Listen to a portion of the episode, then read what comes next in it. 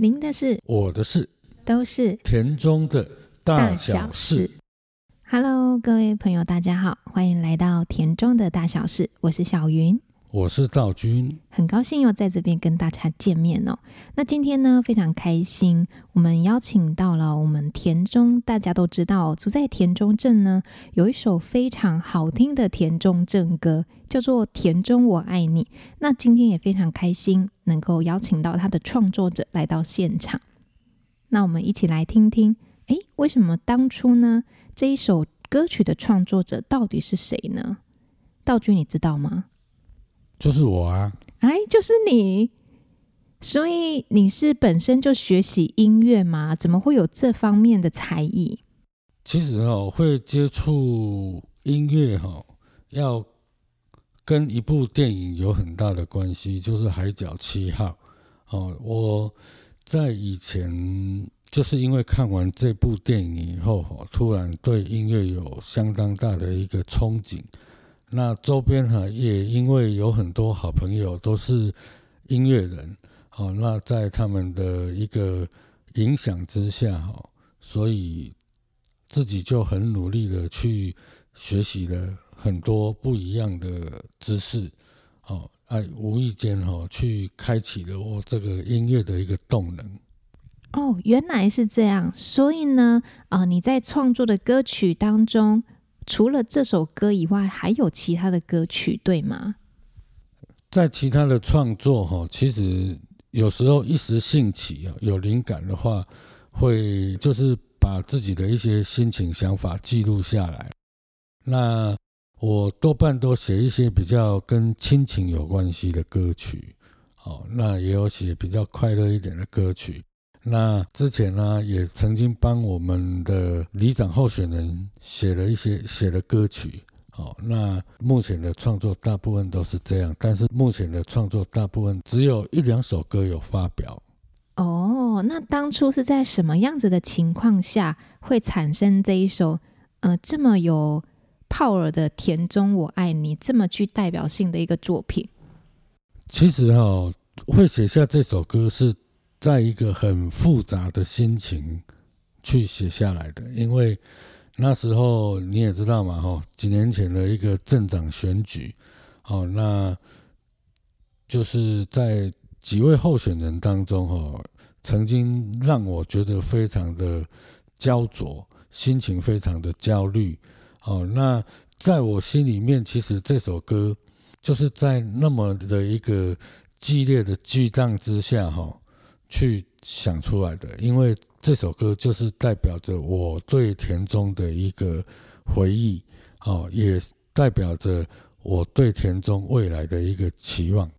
所以呢，呃，这表示呢，田中这一块土地对你来讲是非常非常的重要的。所以你把呃整个你的想法、你的热情，还有对田中的一些期望，而产生的这一首作品。所以当我们在听这一首歌或唱这一首歌曲的时候，都感觉哎。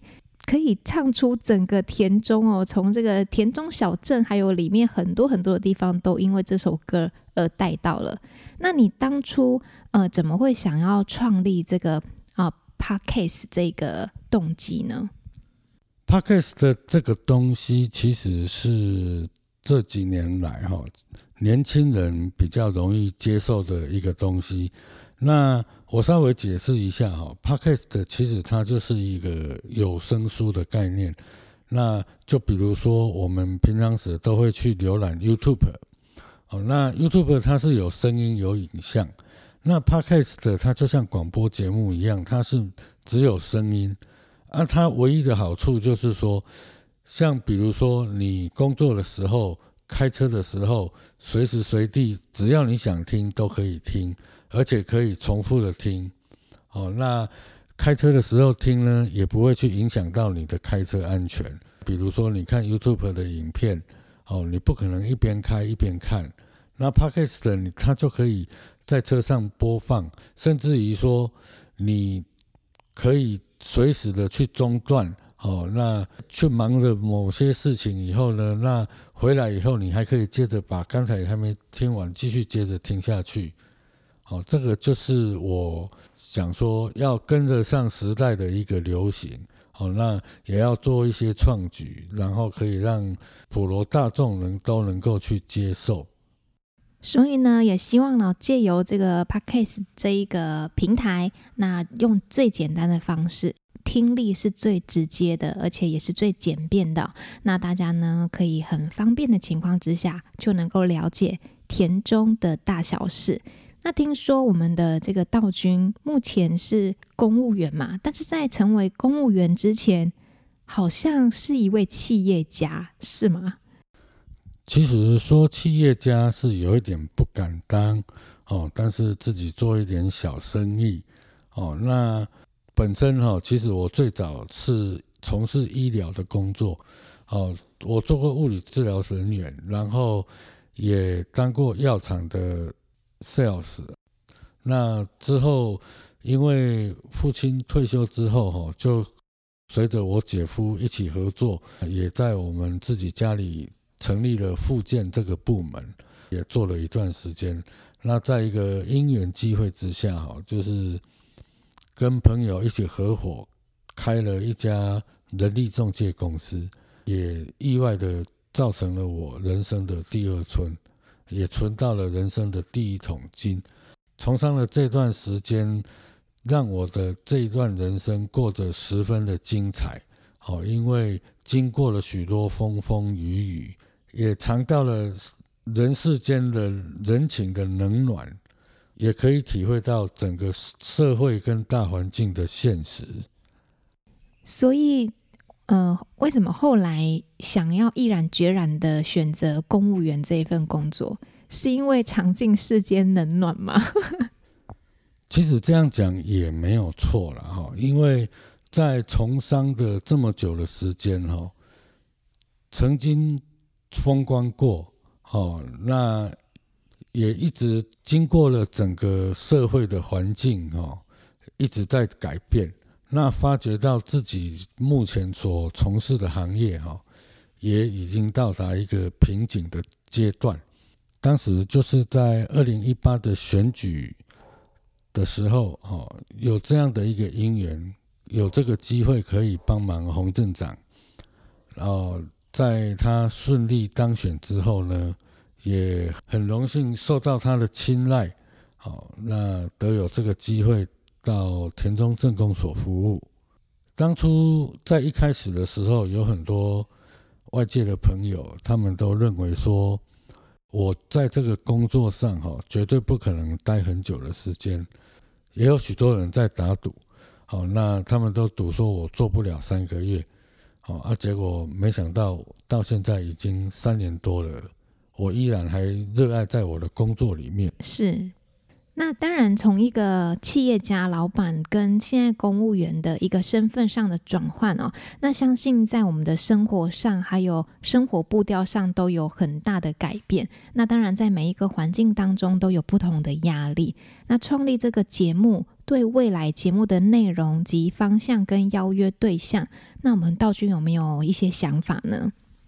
生活的步调，其实我个人调整的还蛮好的啦，哈，因为我乐于工作里面，那也热爱地方的公共事务，所以当时为什么会想成立这样的一个东西，哈，就是想说应该。让地方上的民众哈，借由这样子的一个机会，可以多了解一些田中的大小事情，哦，不管是什么样的事情。那这个节目未来我们会想要邀请的，不一定是政治人物，哦，可能是地方上的一些耆老，哦，或者是一些比较有名的长辈，甚至于是一些无名的摊贩。那我们可能可以。